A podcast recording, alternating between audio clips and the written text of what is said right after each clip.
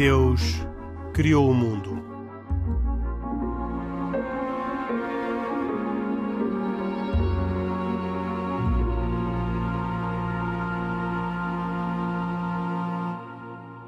Boa noite, bem-vindos a mais esta edição de E Deus Criou o Mundo, um programa semanal que conta, como sempre, com Pedro Gil, Isaac Assor e Khalid Jamal como convidados, um católico, um judeu e um muçulmano.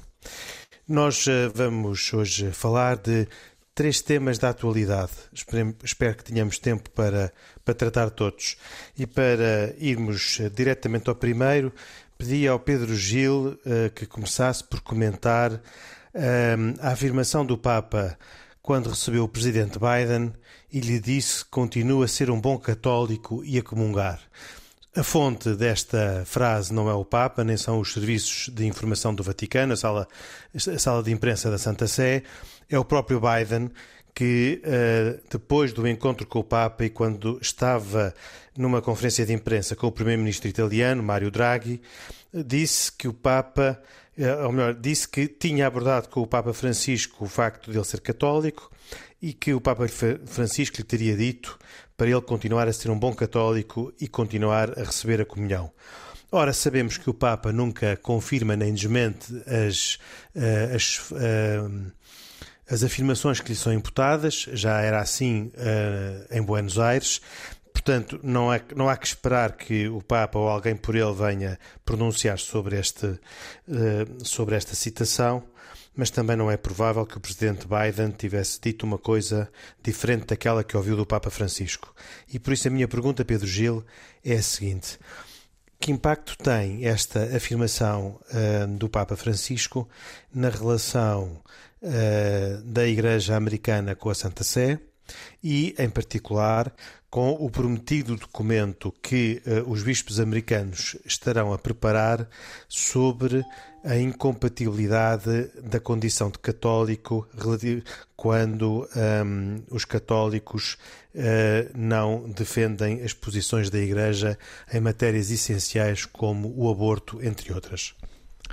Um, que, que é claro que o problema do aborto é um problema importante para a Igreja, acho que é do conhecimento de todos. E, portanto, também nós sabemos que quando um católico não, não, não sintoniza com a Igreja em relação a pontos que sejam fundamentais e os principais têm a ver com a fé, o credo que se diz na missa, em que o católico diz tudo aquilo em que acredita e lá não aparece o aborto. Portanto, o aborto é um, ainda que seja evidentemente muito importante, é, está um bocadinho na segunda linha das prioridades de, de pensamento e de atuação do, do católico, eh, cria-se uma situação eh, difícil para os católicos, que é este homem diz-se católico e depois, eh, em pontos que são fundamentais, não, não, não, não pensa da mesma maneira. Quer dizer, evidentemente. É, que... Segundo ele, ele é contra o aborto. O que não defende é que, enquanto político, deva fazer prevalecer a sua posição pessoal sobre a preferência da maioria dos americanos. Certo, isto aparentemente é uma posição que parece razoável, mas eu penso que ela é falaciosa. Porque imaginem o que era ele dizer que seria contra o racismo, mas que estaria disponível num contexto completamente diferente, que não é o atual, evidentemente, de ser cúmplice do racismo, porque à sua volta isso era importante. Quer dizer, uma coisa quando é uma convicção mesmo profunda, ela é uma visão da realidade, porque significa um detectar a realidade tal qual ela é. E, portanto, se é um ponto que é relevante, é muito estranho que se diga que eu tenho uma convicção profunda, importantíssima, mas estou disponível para prescindir dela. Portanto, há que, quer dizer, a situação não é nada confortável e percebe-se que haja um certo desassossego entre os católicos face a esta posição. O que acontece é que é, tudo aquilo que se possa fazer em relação a isto, a pergunta é: deve passar por uma proibição pública relativamente ao acesso a coisas que para os cristãos são muito importantes, são sagradas, como é a comunhão. Pronto, e é aqui que aparece uma divergência de opiniões. Há bispos americanos que consideram que sim, que é importante haver assim um gesto público que ajude a denunciar a gravidade de certas posições Uh, e há outros que não, que não se deve transformar coisas sagradas em ferramentas de, de quase opinião pública, não é? Aliás, o Papa, quando regressava da Hungria e, e da Eslováquia, na, naquele encontro que costuma ter com os jornalistas no avião, Uh, dizia que um, ehm, não apoiou a recusa de comunhão ao presidente Biden, dizendo que o problema não é teológico, é pastoral e que se os bispos não administram um problema como pastores, então posicionam-se do lado político. E, no fundo, está aqui a fazer uma ligação, ou pelo menos a permitir uma ligação muito rápida à, eh, ao diferendo entre Biden e Trump, uh, que foi muito claro durante a campanha e em que o tema do aborto era um daqueles que mais dividia os dois políticos. Certo. O, ainda bem que faz referência a essa conversa tida no regresso desta viagem, porque, por um lado, o Papa afirmou claramente que ele apoia muito, e tem falado muito disso, da necessidade de tratar as pessoas uh, individualmente. Uh, cada pessoa é uma riqueza definitiva.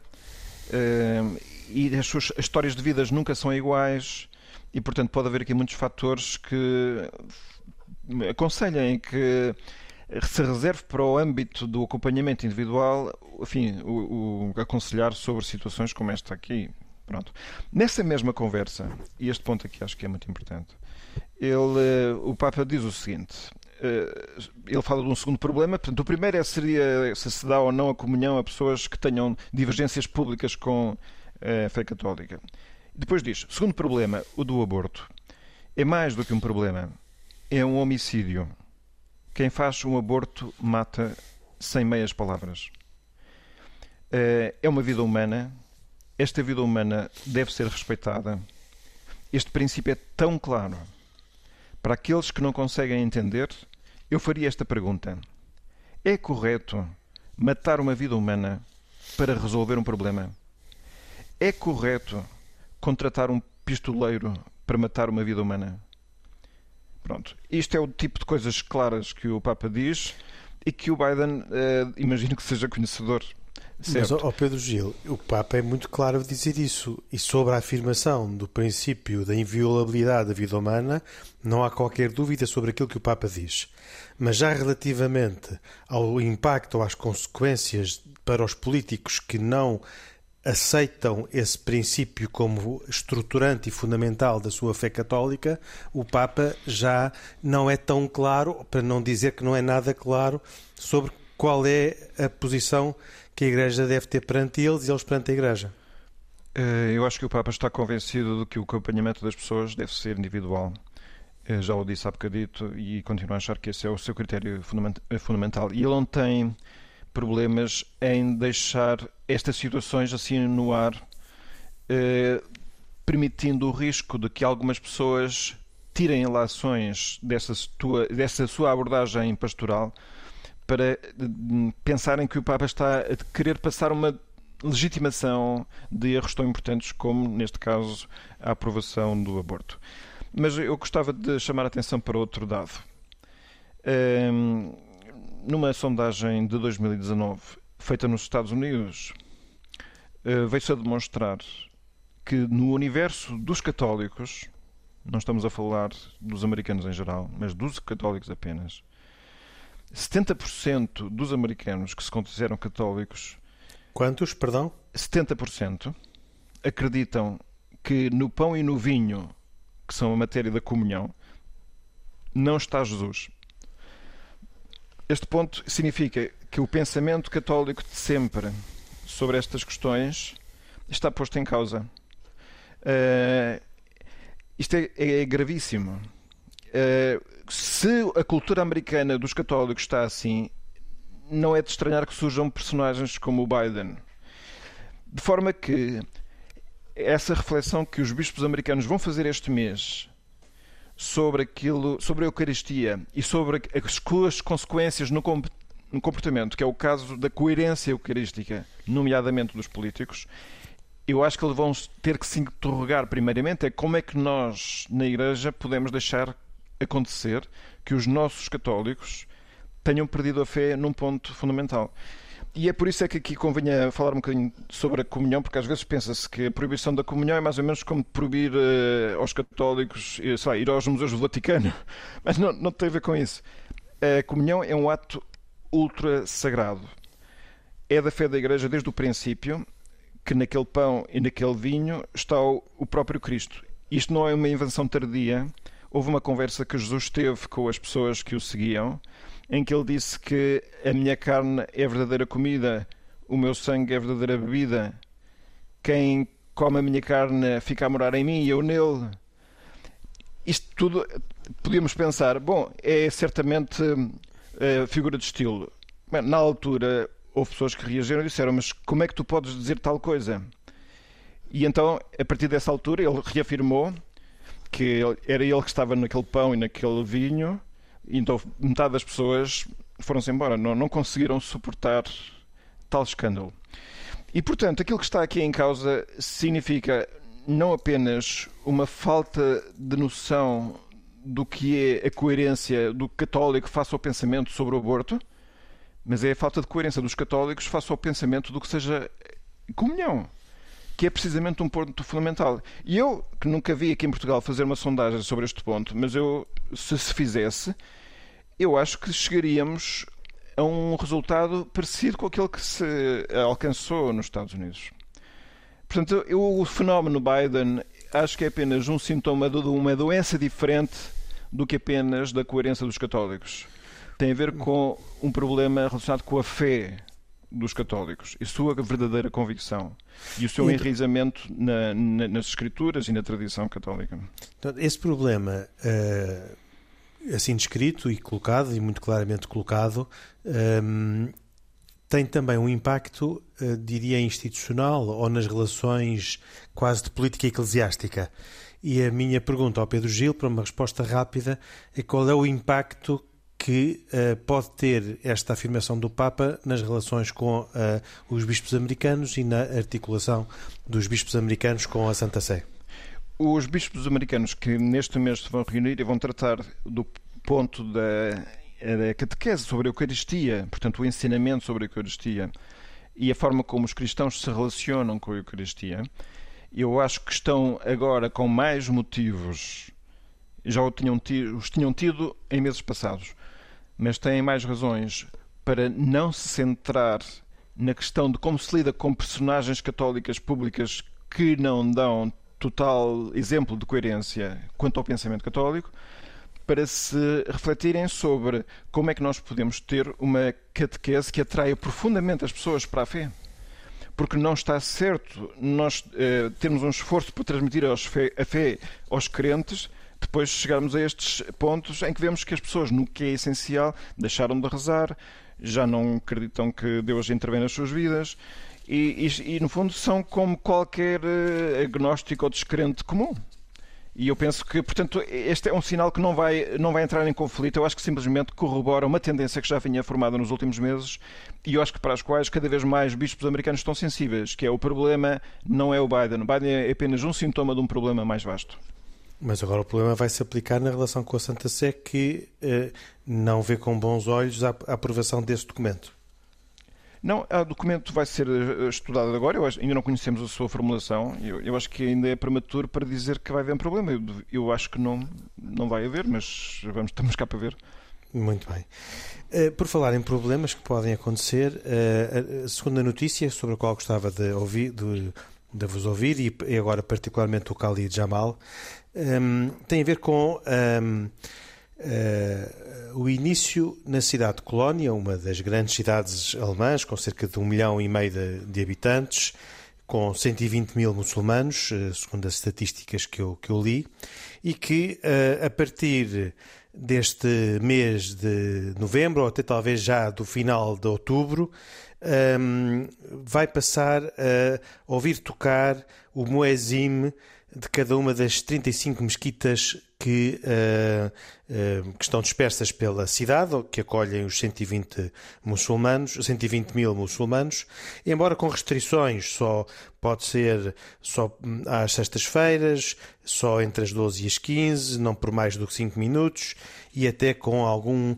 controlo do volume de som e da existência de um interlocutor na comunidade que possa explicar à população e ouvir as reclamações por causa desta, uh, deste toque para a chamada à oração dos muçulmanos. pergunto ao Khalid Jamal como é que uh, olha para esta para esta hum, notícia, até porque ela não é consensual entre os próprios muçulmanos uh, alemães, porque há quem uh, defenda que esta, uh, esta um, novidade é um, um favor a Erdogan, está porque significa uma radicalização das posições da, de, de um certo fundamentalismo ou de uma certa aparência e uh, fala também da, da divisão que pode criar na sociedade alemã e que, portanto, agravar as tensões sociais que já existem. E, portanto, para um muçulmano que não é alemão nem vive na Alemanha, mas como é que olha para, para, esta, uh, para esta alteração nos hábitos da cidade de Colónia? Oh, Henrique, eu olho para esta, para esta notícia com uh, aquilo que nós em inglês poderíamos chamar um mixed feelings, ou seja, com sentimentos dúbios. Se por um lado, se por um lado, e assistimos a isso, uh, normalmente uh, o, o, o, que é que, a noção de interesse público, o que é que é? Uma noção em que, em princípio, quando existe uma maioria que justifique a criação de uma determinada medida, normalmente a minoria sacrifica sempre ao da maioria. E, portanto, eh, em concreto, em relação aqui ao chamamento para a oração, é preciso perceber quantas mesquitas existem, quantos muçulmanos aqui existem e se realmente é absolutamente indispensável ou estritamente necessário o chamamento para a oração.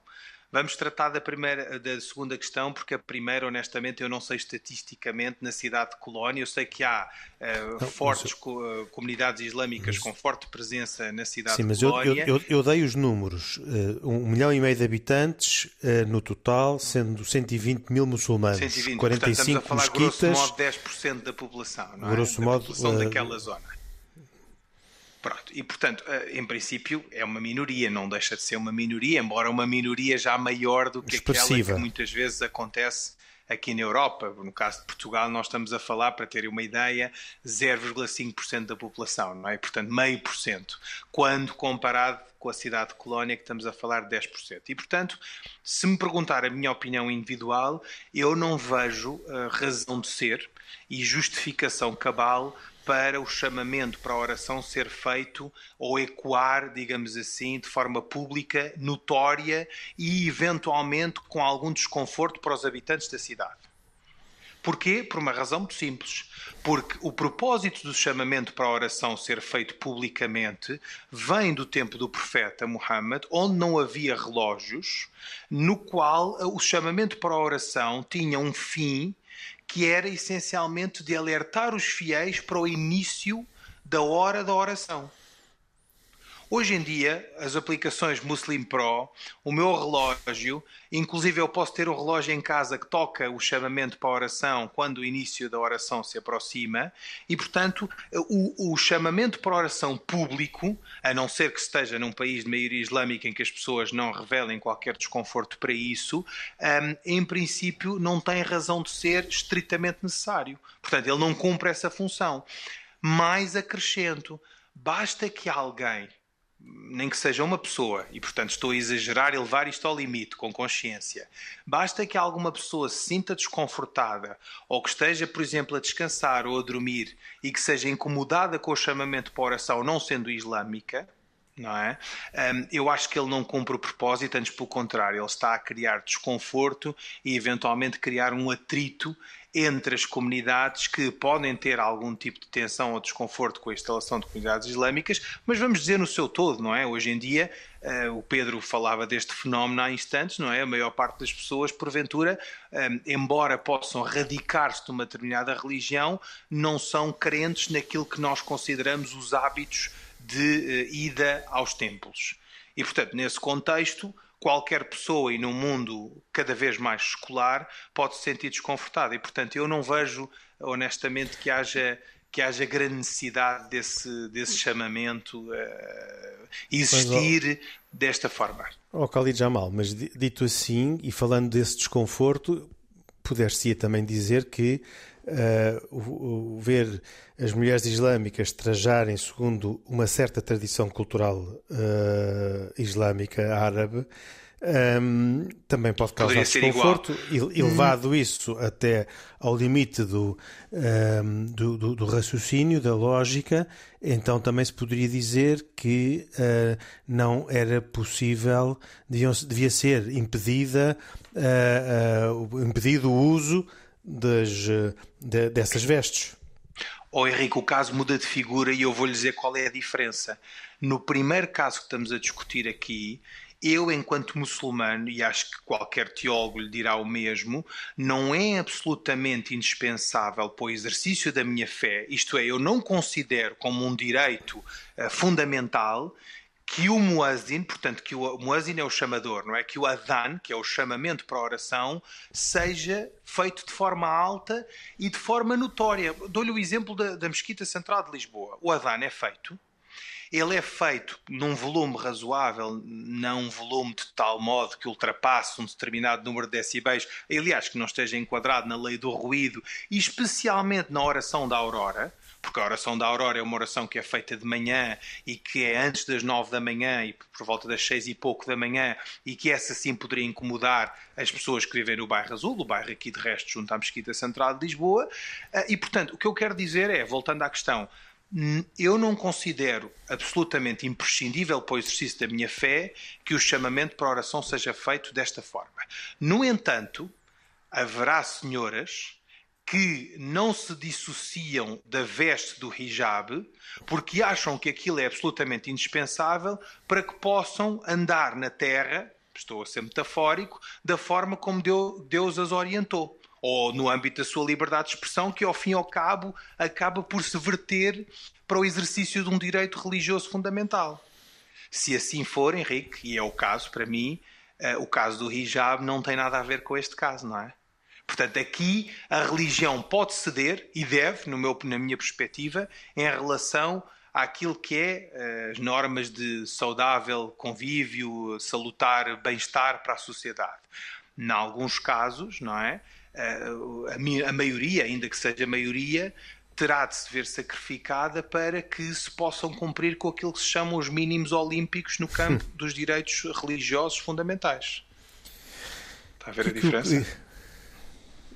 Quer dizer, isto é, acho que é um problema que nós, que nós vamos ter sempre nas sociedades que são diversas, são variadas, não é? Há um equilíbrio difícil, certamente, de fazer depois na prática para saber o que é que deve ser tolerado ou não como a expressão de uma confissão maioritária. Eu, no fundo, acho que o princípio do qual nos devemos uh, afastar é um não princípio, que é aquele que diz porque há diversidade, então o espaço deve ser neutro de qualquer simbologia religiosa. Pronto, que isso é, essa é precisamente uma das uh, teses de versões laicistas, não é? Entendem como Sim. se houvesse um ambiente mais são se ele estivesse liberto de qualquer uh, sinal religioso.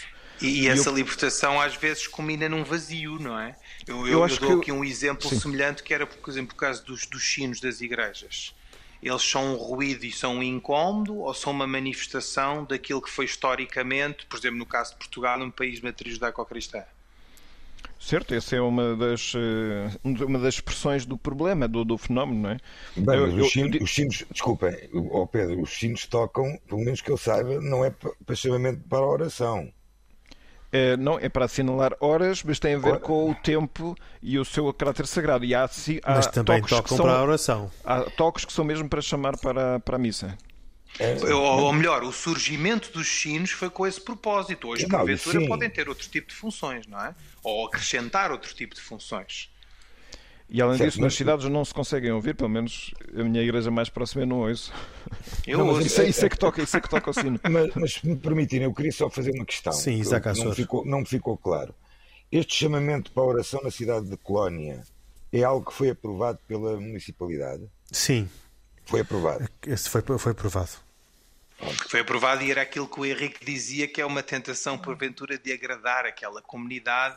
O Henrique foi mais longe e disse ao presidente Erdogan, eu não ia tão longe, mas, mas pronto, se houver uma comunidade turca influente mas, naquela mas, zona que traz, enfim, era nós sabemos, mas nós sabemos vitalidade que o, que o Islão, ao ecossistema empresarial, não é? Nós sabemos que o Islão uh, america, uh, alemão é maioritariamente turco e, portanto, uh, esse é um debate que surge nas comunidades islâmicas na Alemanha, é precisamente o, o, o impacto que isso tem internamente depois na Turquia.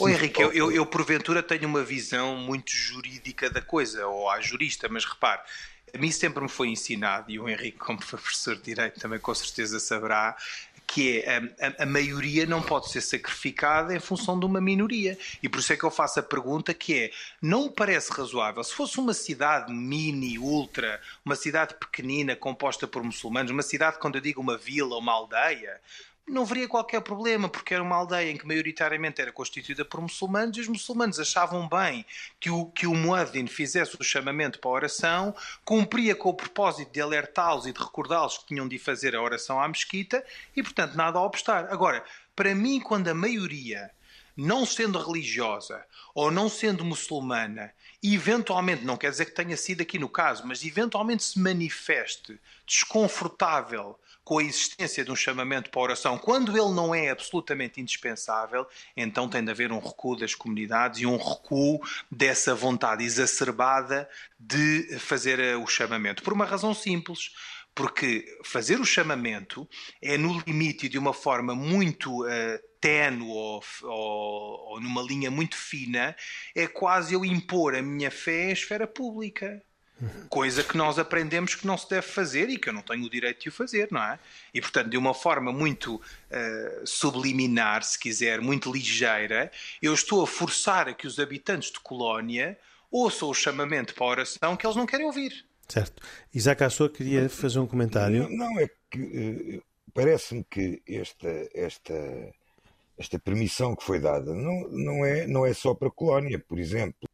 Uh, Neste caso, momento no, é para a colónia. No caso do Ramadão, no caso do Ramadão, eh, autorizado na, no Parlamento alemão eh, haver este chamamento para a oração durante, durante todo o mês do Ramadão também.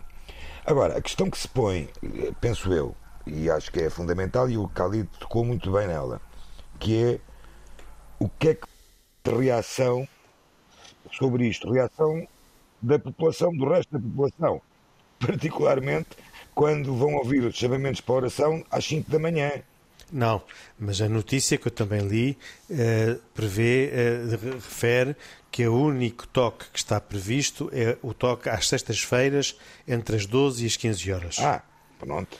Portanto, então, então, então, já agora deixe-me acrescentar. Então é um chamamento para a oração não, não. que surge na oração do Salatul Jumu'ah. Jumu'ah, como sabe, é o dia sagrado sexta-feira para nós.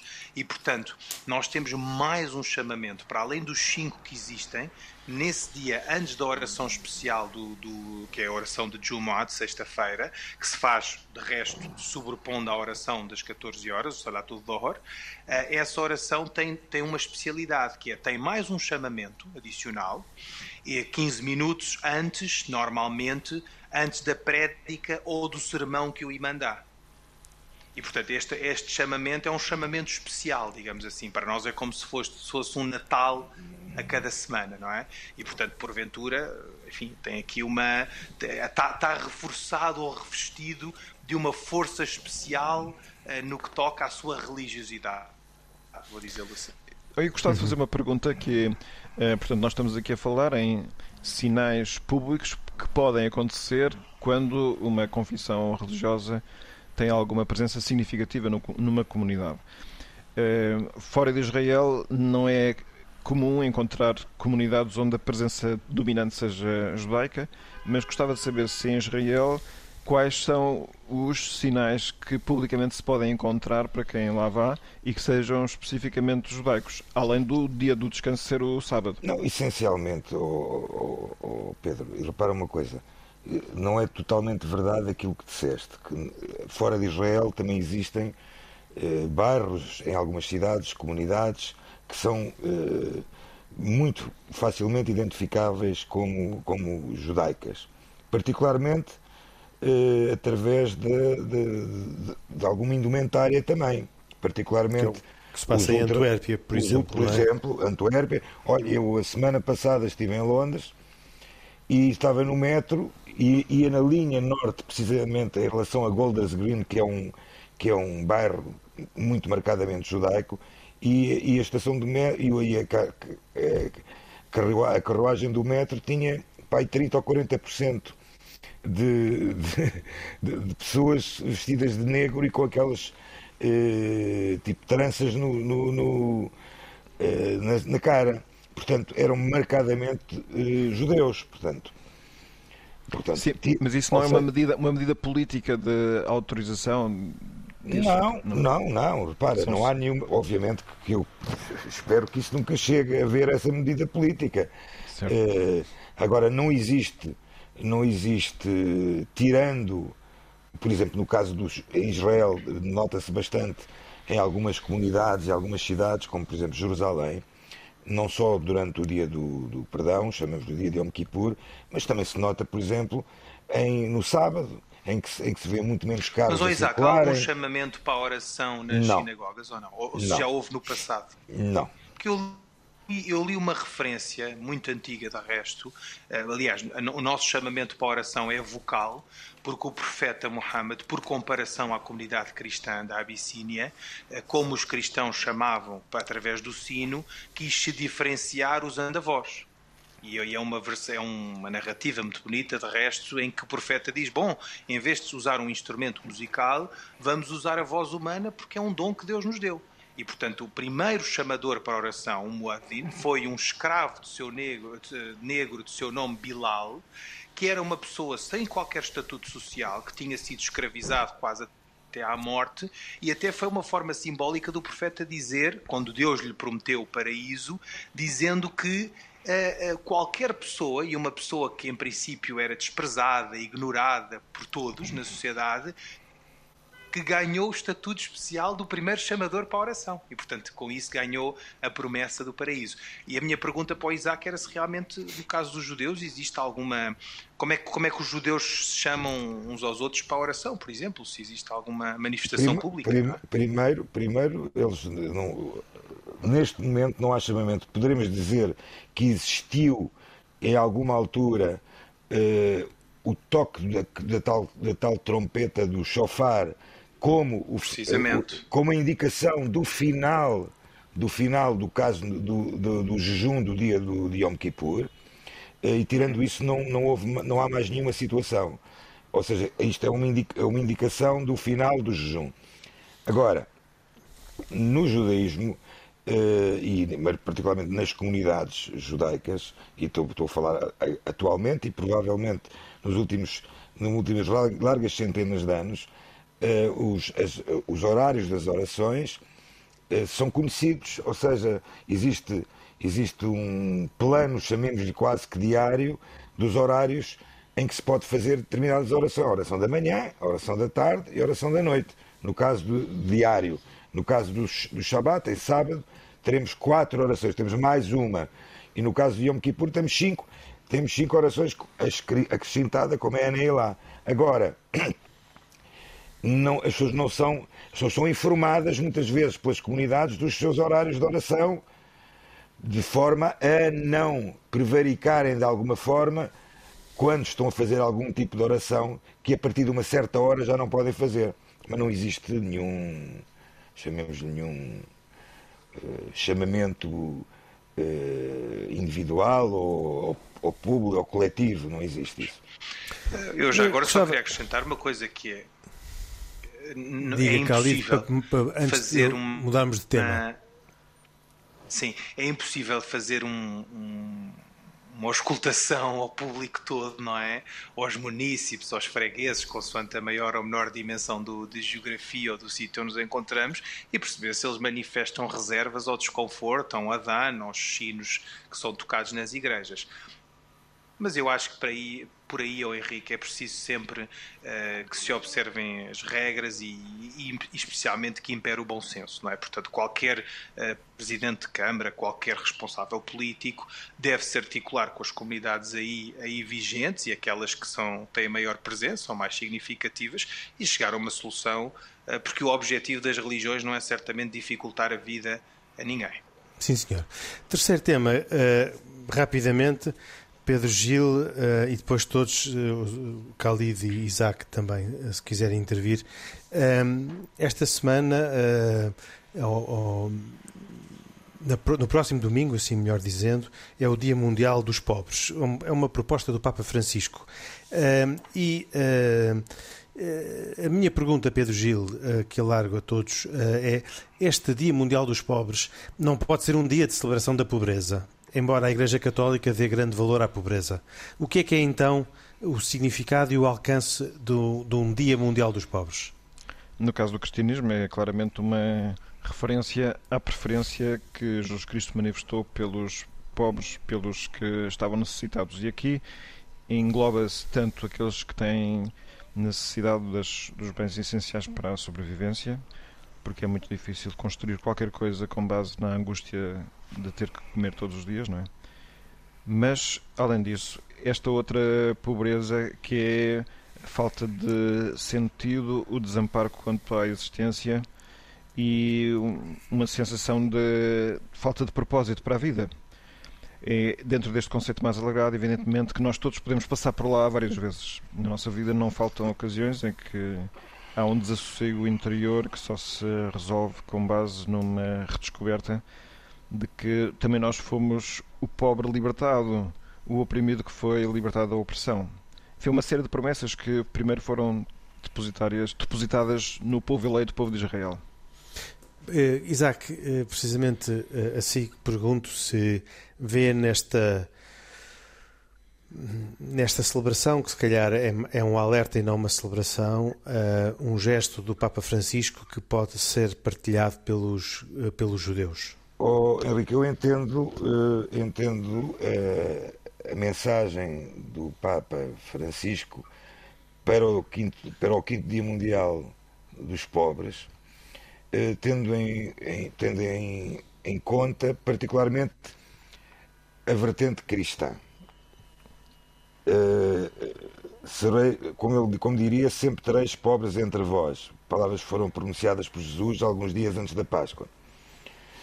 Eu, eu, eu preferiria que todos os dias foram os dias dedicados à, ao combate à pobreza uh, do que ter um dia mundial uh, dos pobres. Uh, penso que essa, essa, essa é que é a grande, a grande luta que devemos ter é de, de, é de diminuirmos o melhor, o mais que possível que hajam pessoas necessitadas, que hajam os pobres. Eh, eu não estou muito de acordo com o sempre três pobres entre vós, mas pronto. Uh, tem sido assim ao longo do tempo, na verdade. Sim, tem, tem sido. sido. Tem eu, sido, no meu caso. Sim. Eu, no meu caso, tenho a dizer o seguinte: eh, não podia estar mais de acordo com o Pedro Gil. Também no Islão, a figura do pobre como aquela pessoa que está uh, infligida numa dor momentânea terrena, como sendo espiritualmente mais próxima de Deus, de Jesus na qualidade perfeita, mas de Deus, é igualmente eh, falada, escrita e consta das escrituras eh, do Alcorão. E, portanto, aquele que é pobre, pobre de forma material, eh, não deve acompanhar nessa sua pobreza material a pobreza de espírito. E eu deixo aqui uma reflexão, para não vos tomar muito tempo, sobre aquilo que eu considero ser uma inversão da lógica. No passado, as pessoas tinham medo da pobreza material uh, também, mas tinham mais receio da pobreza espiritual. E hoje em dia, nós só uh, vivemos numa sociedade material em que queremos sempre alcançar mais e melhor, melhores condições de vida, melhores condições materiais, um bom carro e uma boa casa, permitam-me aqui o uso desta, destas metáforas, mas depois temos uma sociedade repleta de riqueza material, mas que ao fim e ao cabo parece ter um vazio do ponto de vista espiritual e não encontrar propósito para a sua existência. Essa é a pobreza espiritual que, porventura, nós temos tratado pouco dela. Muito bem, estamos mesmo a terminar. Gostava de vos pedir, com uma grande capacidade de síntese, as vossas recomendações de hoje, começando pelo Isaac Assor, mas pedindo-lhe que seja muito breve. Bem, a minha recomendação é um, um livro que, por acaso, digamos que fui eu o padrinho, por assim dizer, apadrinhei a, a, a edição deste livro, chama-se Jerusalém, o Grito, é de Ricardo Benoliel. Uh, faz, uh, falar um bocadinho sobre o livro Fascismo versus Socialismo, quando visto à luz da experiência de um kibbutz. É a história, conta a história de Alain, judeu, e de Dana, católica, e de um amor tornado impossível quando uma noite em Jerusalém se soltou o grito. É um livro bastante interessante e recomendo vivamente a ler. E o Khalid Jamal, que, o que nos recomenda hoje? Bom, eu trago-vos um livro chamado Novo Dicionário do Islão. É um livro lançado em 2010, há uns bons anos, é da Margarida Santos Lopes e que, no fundo, é um livro completo, uh, saiu agora numa, numa nova edição e que tenta dar algumas respostas uh, em relação à fé, portanto, não vou agora amassar-vos com isto, mas uh, fala da, da, da, diferença, por exemplo, entre Islão e fé, que não é igual a islamismo, islamitas que nem sempre são islamitas, enfim. Uh, tem aqui uma série de, de termos e de, do esclarecimento destes termos que eu acho bastante útil. Portanto, novo dicionário do Islão, da editora Casa das Letras, da Margarida Santos Lopes. E finalmente o Pedro Gil. Pois eu queria recomendar a participação na Praça Central um evento a ocorrer no dia 20 de novembro em Almada, com começo às 9 da manhã, e que se dedicará à reflexão sobre a difícil arte da amizade social. Eh, baseia-se no documento do Papa chamado Fratelli Tutti, que já é de conhecimento de todos, e é um evento aberto a todos. Eh, é uma questão de se informar, procurar no Google Praça Central, a difícil arte da amizade social, Almada, 20 de novembro.